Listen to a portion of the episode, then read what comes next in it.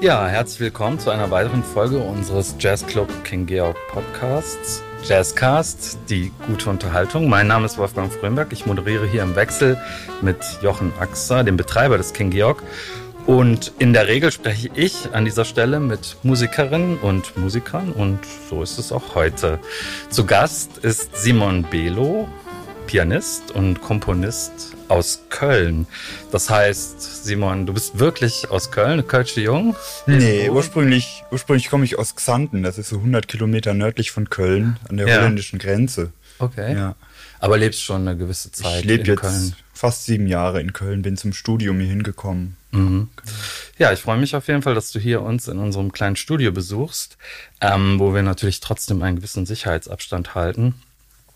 Auch Anthony ist wieder am Start für die Technik. Ähm, ja, ich hatte, äh, genau, meine erste Frage ist eigentlich, es gab ja jetzt diese, äh, leider diese Flutkatastrophe hier in der Umgebung von Köln.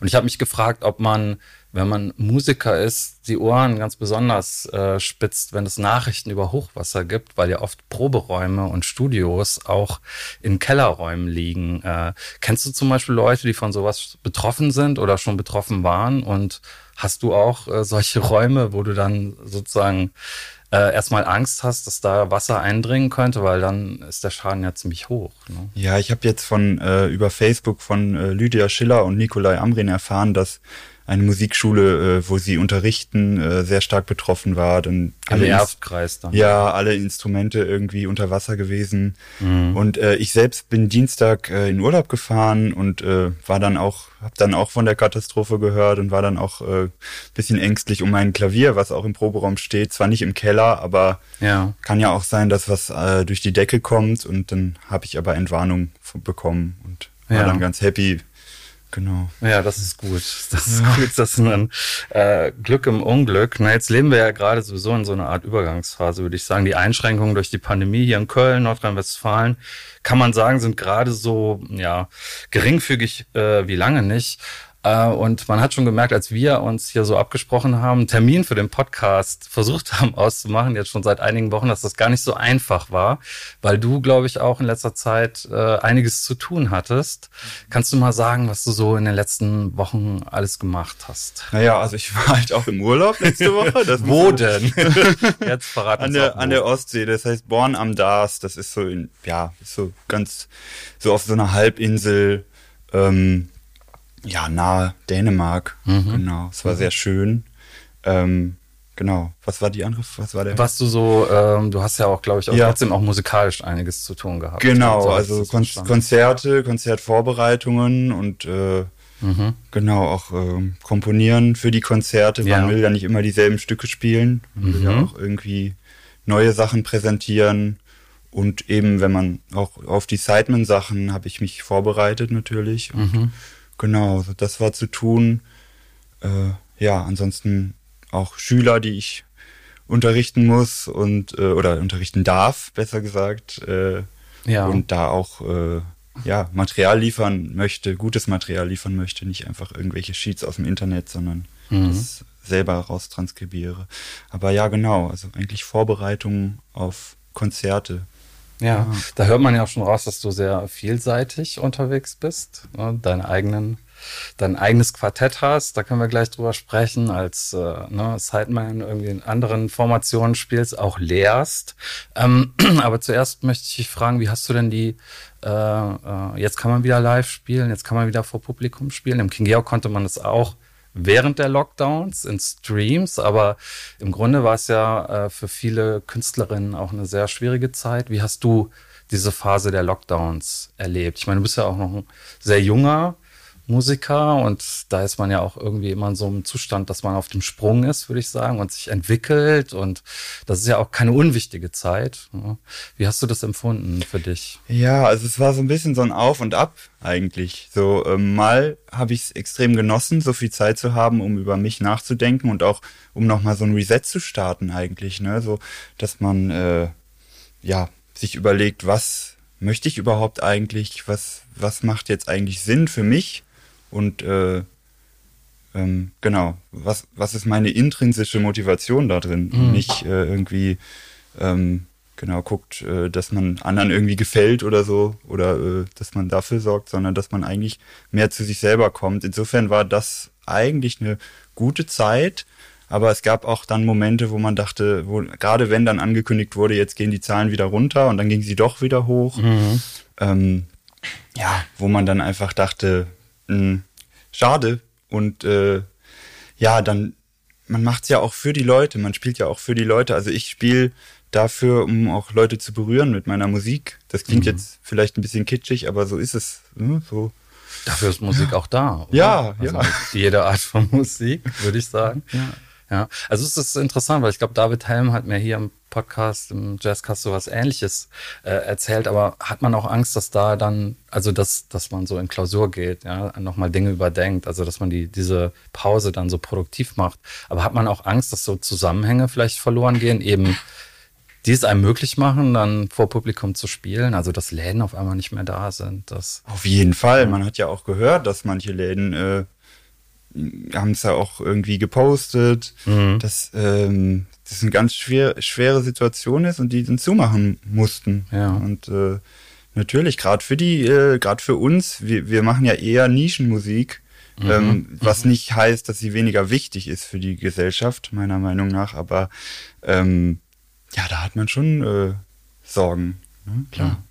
Nischenmusik, meinst du jetzt den Jazz an sich oder meinst du quasi eine bestimmte, eine bestimmte Richtung damit. Also eigentlich eher so eine bestimmte Spielhaltung, ne? dass mm. man, dass man weg vom Kommerz geht und einfach mm. äh, die Haltung hat, ähm, ich mach was, was, wo ich hinterstehe und äh, die Leute entweder denen gefällt's oder nicht. Das ist nicht in meinem, äh, das ist irgendwie nicht, äh, ja, ich habe da keinen Einfluss drauf erstmal, also beziehungsweise hätte ich, aber will ich nicht. Also es ist eher so eine so eine Haltung, die man einnimmt. Mhm. Also auch nicht so Musik als Dienstleistung, sondern erstmal. Genau. Ich, ich, repräsentiere eine Haltung oder wir als, ne, als Ensemble und dann mal schauen, was, was zurückkommt. Genau, ja. ja.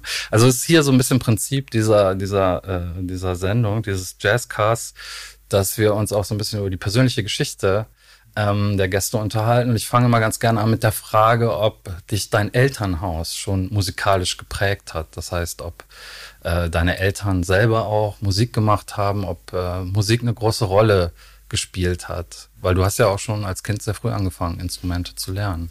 Ja, ich habe tatsächlich sehr früh angefangen, Musik zu machen, hatte da immer Spaß, direkt irgendwie was zu drücken und dann kommt da irgendwas raus. Und man hat da irgendwie eine vielleicht Kontrolle drüber, vielleicht auch nicht, aber man. Was heißt früher schon im Gitterbettchen? Ja, im Gitterbettchen tatsächlich mit so einem Drei-Tasten-Keyboard und äh, weiß auch nicht, ich habe da stundenlang drauf rumgespielt, obwohl es ja nur drei Töne erzeugt. Mhm. Ähm, und äh, ich glaube, dann haben meine Eltern, oder ich weiß, dann haben meine Eltern ähm, erkannt, ey, der Simon, dem macht das ganz viel Spaß und dem gibt das ganz viel Freude. Mhm. Ähm, irgendwie Musik zu machen und dann haben die das gefördert. Mhm. Ähm, selber Musik, meine Mutter hat Gitarre gespielt, ja. äh, hat jetzt angefangen mit Klavier tatsächlich vor zwei Jahren und übt auch ganz viel. Es ist nie zu spät. Es ist nie zu spät, ne, wenn, der, wenn der Zugang der richtige ist. Mein Gott, ich denke mal, für mich ist es zu spät, Instrumente Auf gar keinen lernen. Fall. Ein bisschen Gitarre spiele ich, aber du meinst, es ist, man kann in jedem Alter eigentlich anfangen. Ja,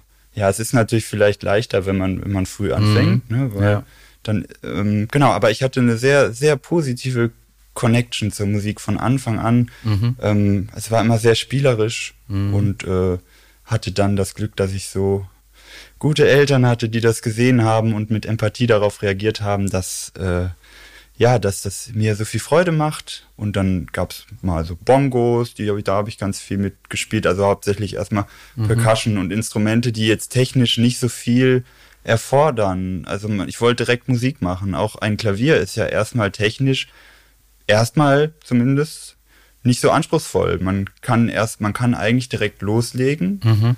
und ähm, genau, dann ging viel über die Ohren tatsächlich. Also Schlag drauf und es kommen Töne raus. Ne? Genau, so, das meinst du. Dann. Genau und damit Freude ja. haben, dass, ja. dass irgendwas passiert.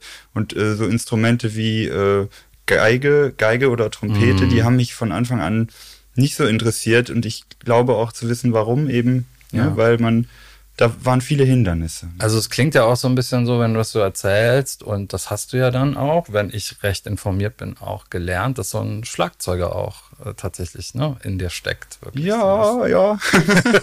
also Klavier und Schlagzeug, das waren die Instrumente, die du dann gelernt hast. So habe ich das dann. Genau, Bio ich musste lange, lange darum betteln, ein eigenes Schlagzeug zu bekommen, weil meine Eltern sagten immer, nee, das ist zu laut und so mhm. und durfte dann auch lange nur irgendwie eine Viertelstunde am Tag spielen, weil das war zu laut. Aber meine Eltern haben dann. Stand so, das in deinem Zimmer, oder? Das äh, stand in, dann im Keller. Das stand genau. Aber es hat, es war eher, es hat, der Raum war eher äh, so laut, dass es das nochmal verstärkt hat, würde ich sagen.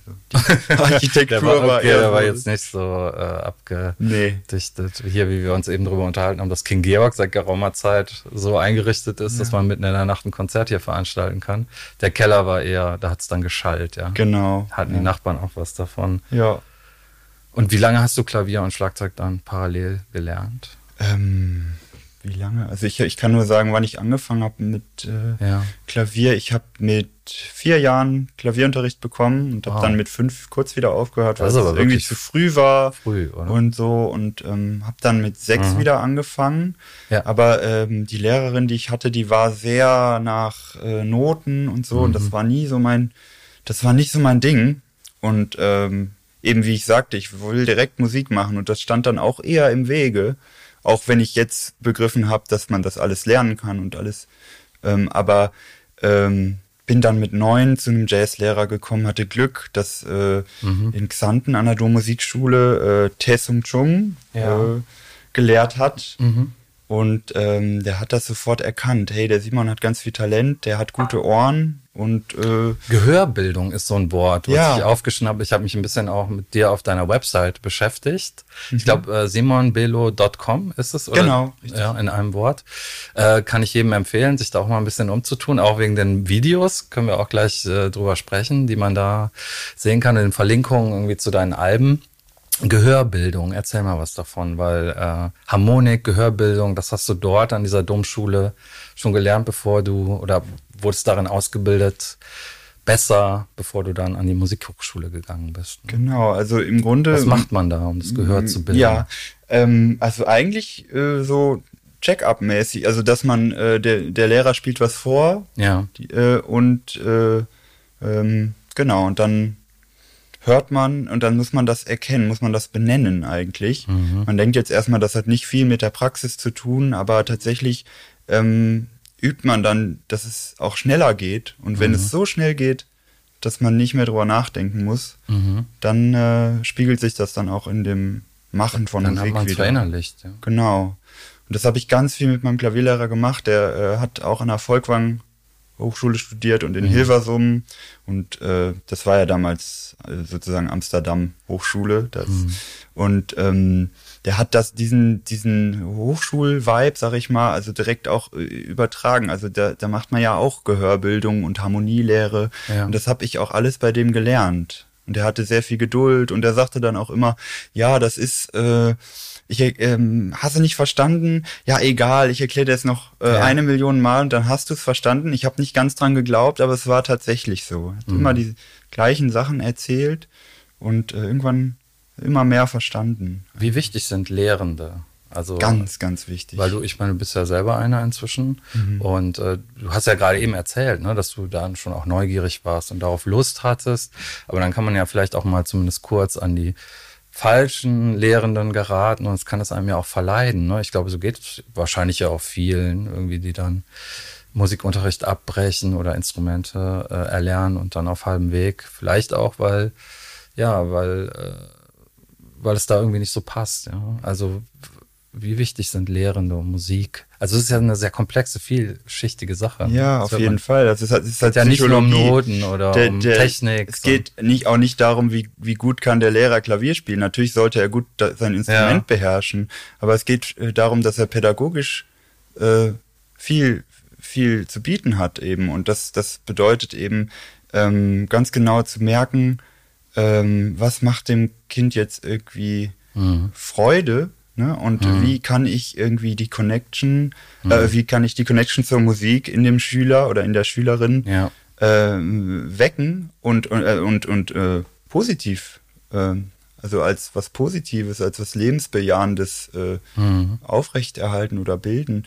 Das, ähm, und die Fantasie anregen. Ne? Die und Fantasie anregen. Unterdrücken. Genau, und äh, das ist ganz wichtig. Äh, und äh, da sind sich vielleicht einige Lehrer oder Lehrerinnen nicht so ganz bewusst, dass es so, äh, dass es so wichtig ist, ähm, der, der, die erste Connection zur Musik, mhm. dass die äh, positive Gefühle auslöst. Und natürlich gehört auch mal zum Unterricht dazu. Also mein Klavierlehrer hat auch mal gesagt, war auch mal streng und so und Aha. hat auch gesagt, du Simon, das, wenn du das können möchtest, dann musst du das auch äh, jetzt äh, üben. Und äh, ja. das ist, ist klar, es ist nicht nur Friede, Freude, Eierkuchen, aber das im Gesamten, dass es nicht zu etwas wird, oh, etwas Zwanghaften wird, sondern eigentlich zu etwas, mhm. ähm, ja, ich, ich habe da Lust drauf und das ist äh, eine große Aufgabe. Also wir haben da, wir, Musi äh, wir äh, MusiklehrerInnen, wir haben da eine ganz äh, mhm. Große Verantwortung. Mhm. Jetzt äh, gab es ja wahrscheinlich zum Jazz schon allein über diesen Lehrer, den du erwähnt hast, dann eine Be Beziehung. Ja, aber wie lief dann sonst deine musikalische Sozialisation ab? Weil die gibt's ja auch noch, dass man eben einfach Musik hört, ja, mhm. als Kind, als Jugendlicher. Ähm, was hast du so für Sachen gehört? Äh, und wie sehr hat dich das beeinflusst und nochmal äh, auf Ideen gebracht, geprägt und ja, also angefangen hat es tatsächlich mit äh, Keith Jarrett ganz viel, auch Köln-Konzert, so, äh, ja. ne, das, äh, ja. und bei Keith Jarrett, das finde ich bis heute, ist einfach diese Spielfreude so stark hörbar und das, dieser Glaube daran, äh, an, an den Ideen festzuhalten, die man, die man dann hat. Ja. Und äh, äh, genau, und es war aber schon auch so, dass ich gewisse Musik äh, anstrengend fand. Und dann habe ich aber trotzdem kurz mal gehört und nach zwei Stücken dann gesagt, okay, jetzt reicht's. Es wurde dann, ich wurde immer belastbarer sozusagen. Ne? Ich habe auch das Glück gehabt, dass äh, dann ähm, Kollegen und Kolleginnen von meinen von meinen Eltern, die sind beide äh, Lehrer, mhm. ähm, dann auch äh, Jazz-CDs mir gebrannt hatten oder, oder Dateien geschickt hatten ähm, und unfassbar viel und auch viel, was ich anstrengend fand, aber äh, also von Jahr zu Jahr, ich hatte dann so eine Playlist-Sammlung, mhm. äh, mich immer weiter rangetastet habe. Äh, später fand ich dann Espion Svensson Trio auch schön, also mhm. einfach von den ähm, Kompositionen und von dem von dem Vibe. Ich konnte mich da sehr gut reinfühlen und das das dann habe ich erkannt, ey, Musik kann mich äh, wirklich in so eine eigene Welt katapultieren. Mhm ja, und dann ging es irgendwie weiter. Ne? Bill Evans fand ich auch mhm. immer toll und Herbie Hancock und mhm. ja, so. Und klassische, einige. klassische Musik oder Popmusik hat Klassische auch? Musik auch, genau. Ähm, ja, auch auf jeden Fall mhm. so ähm, Bach und Debussy, Ravel. Mhm. Wann ist dir denn äh, oder wann hast du gedacht, das, das, das mache ich mein Leben lang? Ich werde irgendwie mit der Musik mein Geld verdienen, das wird mein Leben sein, ja, also tatsächlich relativ früh, also so mit, ich glaube, 13 oder so, mhm. habe ich zu meinem Klavierlehrer gesagt, ähm, oh, ich will das als Beruf machen.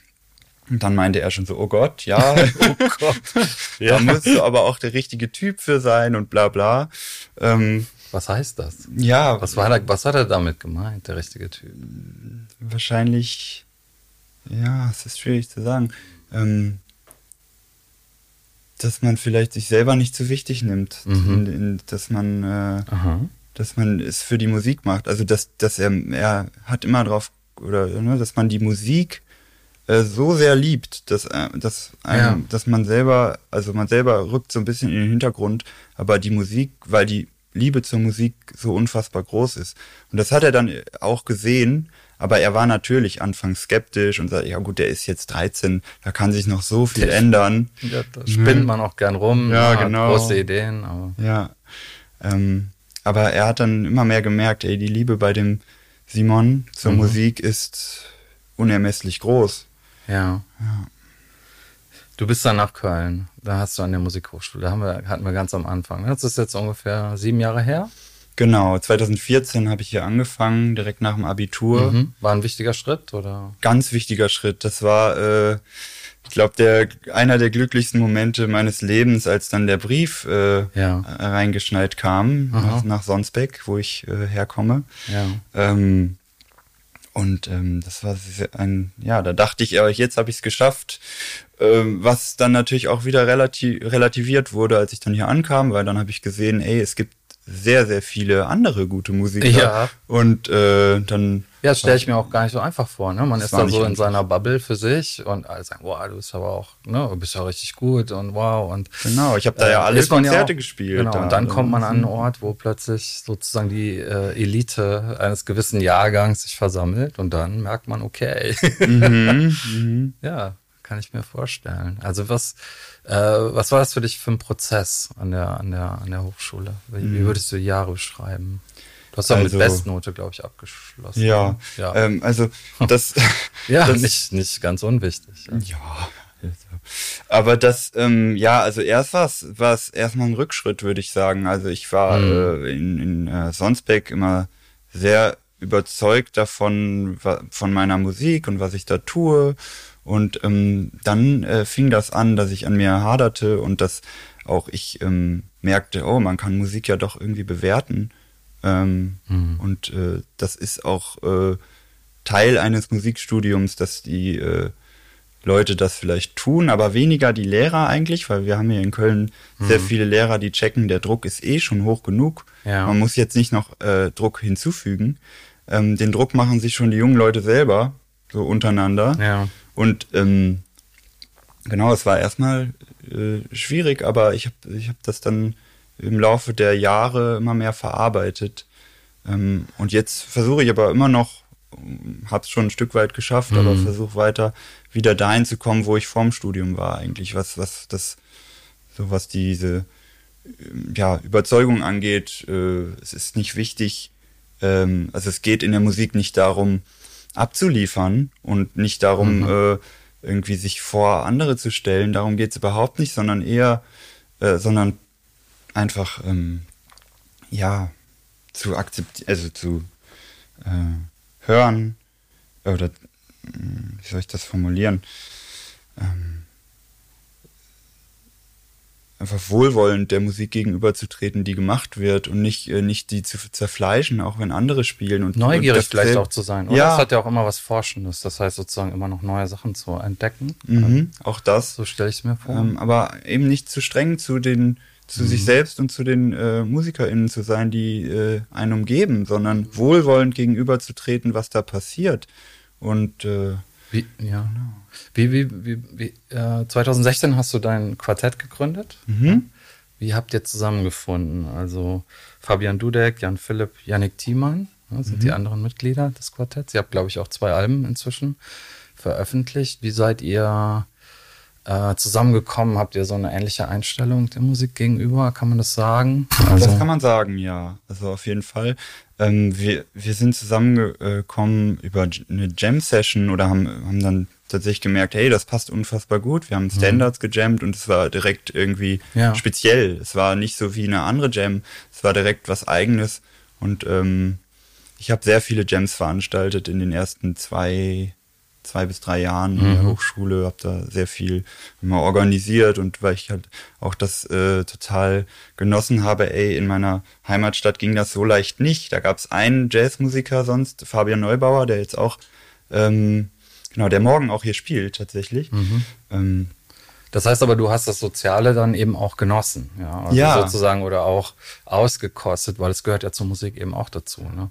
Und, und sozial war das halt auch, äh, war da auch so eine gewisse Grundakzeptanz mhm. da, eben diese selbe Philosophie, von der ich geredet hatte, dass es nicht darum geht, abzuliefern, sondern dass es darum geht, ähm, ja, sich selber zu finden und sich selber zu spielen und mhm. sich selber und so eine ak gewisse Akzeptanz da ist und die ist bis heute da. Also ähm, es kann ja mal sein, dass ein Konzert nicht so gut abläuft. Es kann sein, dass was ganz anderes passiert, mhm. dass äh, ähm, jemand auf einmal was macht, was überhaupt nicht in den Noten steht. Selbstverständlich, das ist Jazz, aber ja. dass dann so eine, so eine Akzeptanz da ist auch. Ne? Aha.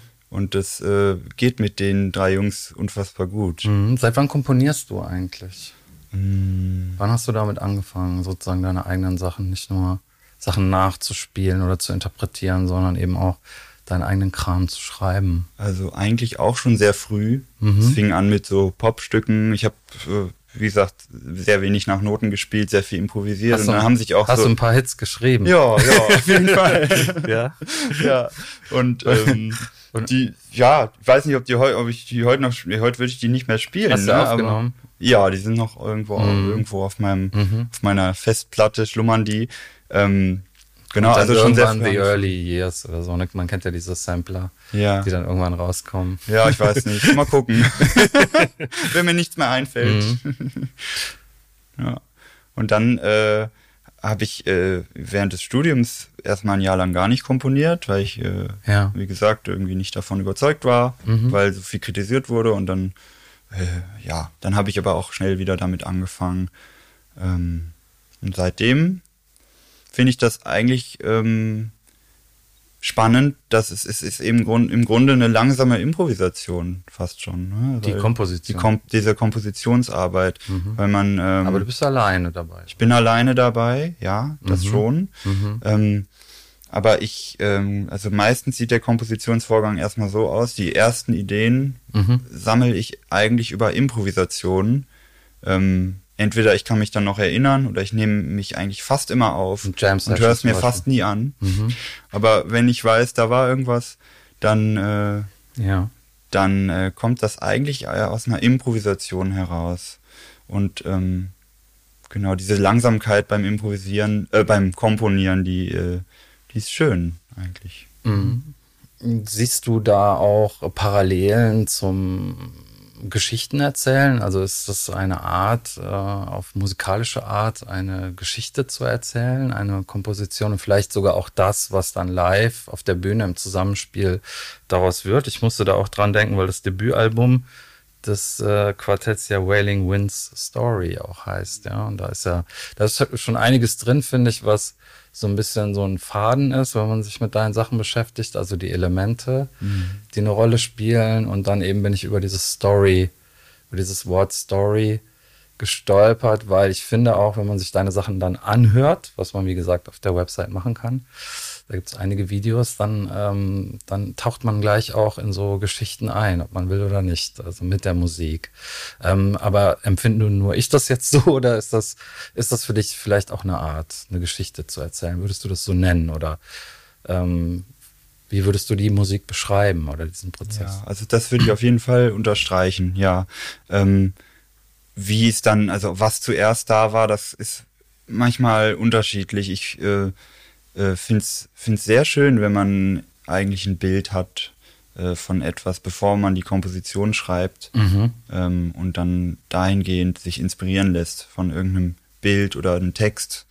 Ist ja auch ein Bild irgendwie, ne? Ja, klar. Ähm, und sich daraus, daraus dann Musik entwickelt. Mhm. Ähm, ich muss aber zugeben, dass es nicht immer so war bei jeder Komposition. Es war auch manchmal zuerst ähm, eine musikalische Idee da und mhm. dann eine Assoziation. Mhm. Aber ähm, ich finde das schön, wenn das, äh, das zuzulassen. Also Musik ist nicht dazu da, um Musik selber zu sein, sondern dazu da, um irgendwas, äh, um, oder kann, aber für mich nicht. Also für mich ist dann immer so eine größere Assoziation dann, dann da. Also die Musik erklingt und und sie kann auch bei jedem Hörer was anderes auslösen. Wird sie vermutlich. Ja, auch, ne? genau. Also ob, ob das jetzt Wailing Wind Story, ob das jetzt dieses Bild auslöst oder ein ganz anderes Bild, ist ja egal. Mhm. Das, das ist, ich fühle mich da auch dann nicht irgendwie, ist ja klar, das ist nicht schlimm.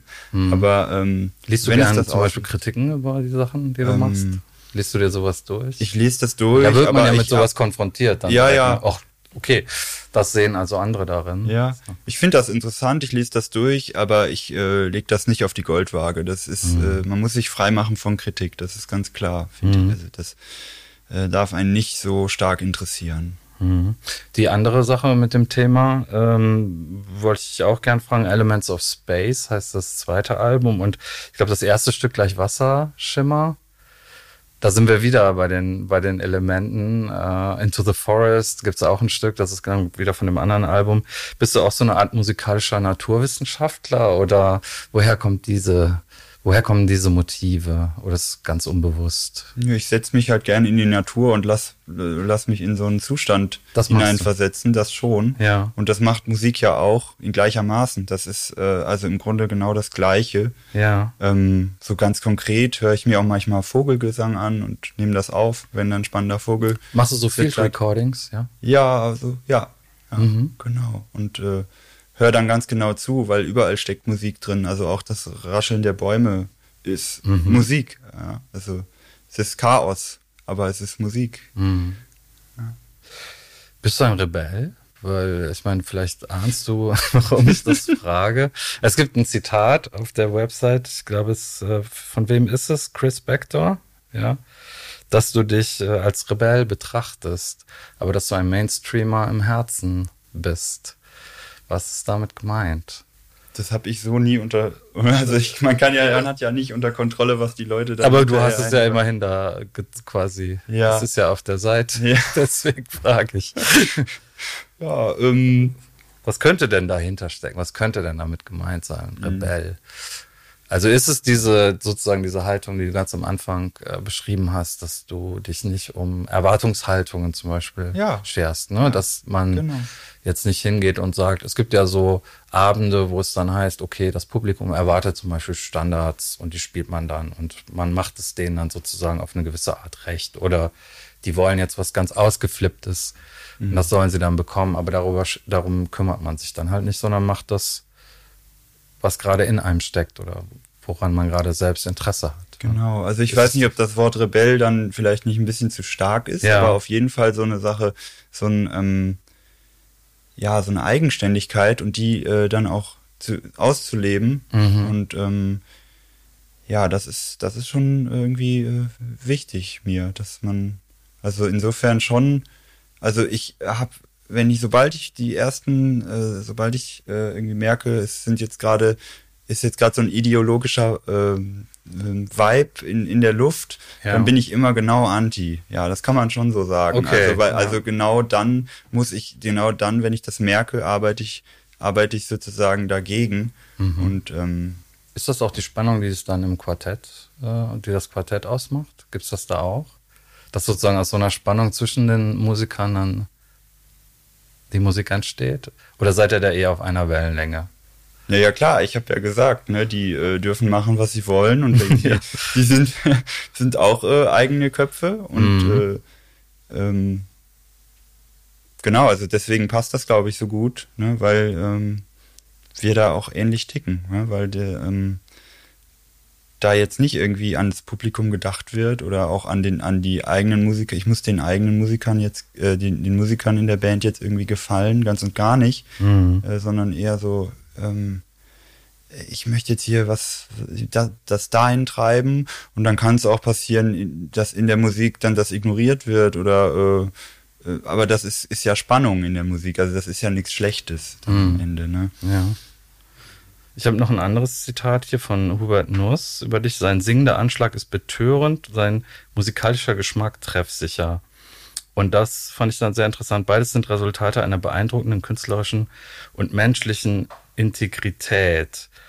Ähm, ich meine, das spielt ja natürlich auch darauf an, dass Persönlichkeit eben auch einfach viel ausmacht. Also in der Musik und äh, ich, da erinnere ich mich an eins der ersten Streamkonzerte, wo du Solo in diesem Young Talents Rahmen hier am King Georg gespielt hast, dass ich mit mehreren Leuten hier noch auch aus dem Team zusammen geguckt habe. Also auch, weil wir gucken wollten, ob der Stream überhaupt funktioniert. und du uns da schon ganz schön mitgerissen hast, muss ich sagen. Wo, weil man das Gefühl hatte, irgendwie da sitzt halt so ein, äh, das ist Musik mit, mit so einer gewissen Ausstrahlung, ja. Ähm, das ist jetzt wahrscheinlich auch schon über ein Jahr her. Ähm, aber äh, was ich dich fragen wollte, wie, wie wichtig ist das für dich sozusagen, so eine eigene auch eine eigene Stimme zu finden, ja, als Musiker? Und welche Persönlichkeiten beeindrucken dich sehr, äh, zum Beispiel im, im Jazz, ja? Mhm. Ja, also ähm, erstmal dazu, wenn man es forciert, ist es, glaube ich, nicht ehrlich. Man muss es jetzt nicht mhm. forcieren, aber man muss sich bewusst sein, dass es ähm, dass der Charakter immer hörbar wird. Und äh, ich habe mich sehr über dieses Kommentar von Hubert Nuss gefreut. Ja. Und äh, ja, ähm, hab das, äh, fand das sehr schön zu hören. Das mhm. war sehr rührend. Ähm, ja, ich, ich ähm, glaube einfach, dass man, wenn einem alles egal ist, außer die Musik und äh, was da passiert, dann kommt das automatisch zu, dann reißt man die Leute automatisch in seinen Bann mhm. oder auch nicht, aber es ist ja egal, we, also irgendwe, irgendwen wird man schon in den Bann dann ziehen. Mhm. Und ähm, das ist entscheidend. Ähm, ja, Persönlichkeiten, mhm. vielleicht ähm, auf jeden Fall äh, sehr interessant äh, finde ich da Jakob Bro eigentlich, der auch ganz leichte Stücke schreibt, ganz leicht spielt und es geht ihm niemals darum, irgendwie jetzt äh, mhm. schnell zu spielen oder so, sondern mhm. einfach nur die Stimmung zu übertragen, die er selbst fühlt. Mhm. Und da gibt es echt tolle Musik, tolle Alben. Mhm. Ähm, jetzt auch äh, vielleicht so ein bisschen hier aus meinem Blickwinkel tendenziös, aber ich habe mir die Sachen jetzt auch angehört und wollte dich einfach fragen, woher kommt die Melancholie eigentlich in deiner Musik, die ich sehr ausgeprägt finde.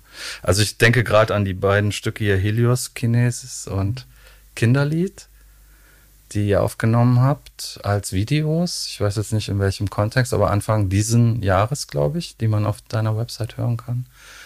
Und ich fand, da war eine richtige Portion Melancholie in diesen Stücken. Ja, woher kommt die? Hm, keine Ahnung. Ich, äh Man kann ja Melancholie auch mit Traurigkeit verbinden, aber ja. eben auch mit, mit so einer, ich weiß ich nicht. Es ist ja, es ist jetzt keine Nostalgie in dem Sinn, dass irgendwas nachzuhängen scheint, ja. Es geht doch schon. Aber ähm, ich finde so, äh, ja, die Musik hat auch was Tröstliches, aber eben auch ja, Melancholisches, ja. Mhm. Ähm, ja, eben, ich glaube, weil ich das so genieße, ich die einzelnen Momente im Leben ähm, genieße und mhm. da muss auch gar nicht viel passieren. Manchmal einfach nur den Sternenhimmel zu betrachten oder wie gesagt, mhm. in den Wald zu gehen, ja. spazieren zu gehen, das reicht dann mir schon eigentlich mhm. als äh, Erlebnis. Und äh, ja, ich glaube, da kommt so, so eine melancholische ja, und auch in der Musik, also von Anfang an habe ich ja, ich habe ähm, sehr viel einfach frei improvisiert und da kamen dann manchmal sehr harmonische Sachen raus und manchmal auch nicht, aber es war immer dieser melancholische Zustand, der mich, äh, ja. der dann die Musik gut klingen lassen hat. Mhm. Und äh, ja, ich glaube, das ist dann bis heute geblieben, einfach, mhm. dass das aus der Kindheit heraus ähm, das war nicht jeden Abend so oder nicht jeden Tag, als ich mich ans Klavier gesetzt habe, aber wenn's, wenn es dann so war, dann mhm. war das ein ganz tolles Gefühl. Einfach, ja. Kannst du dir vorstellen, äh, Filmmusiken zu, zu machen oder andere künstlerische ja. Werke zu vertonen? Auf jeden Fall, ja. Das fände ich sehr spannend, ich glaube. Mhm. Ja. Mhm. Und ja, wenn wir bei der Zukunft sind, vielleicht jetzt zur nahen Zukunft zum Schluss. Äh, du spielst mit Lukas Wilsmeier, Janis Sicker und Leif Berger am Mittwoch, den 28. Juli, mhm. also diese Woche, Mittwoch. Ähm, wir strahlen ja am Sonntag immer hier den Podcast aus. Im King Georg Jazz Club. Ähm, das, da kann man Tickets kaufen, kann man sich vor Ort anschauen und eben auch im Stream. Ähm, was kann man da erwarten? Was werdet ihr da spielen? Ähm, wir werden äh, Stücke von unserem geliebten Thelonious Monk spielen, mhm. also ausgewählte Stücke. Mhm.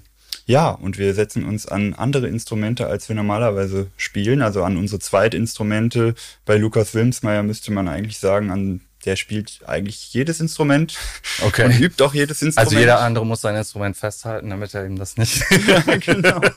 Genau. Ja. Und wir, wir, hatten da Lust drauf, das mal zu machen. Und mhm. ähm, glauben auch daran, dass es egal ist, an, ob man jetzt äh, an einem Instrument sitzt, wo man vielleicht technisch nicht sich so ausleben kann wie ja. an seinem Hauptinstrument, mhm. weil die Musik, also der Mensch ist ja derselbe, der die Musik macht und mit, der, mit derselben Haltung geht ja. man dann daran und ähm, genau, dann ist es eigentlich äh, nicht schlimm, wenn man da technisch vielleicht jetzt nicht.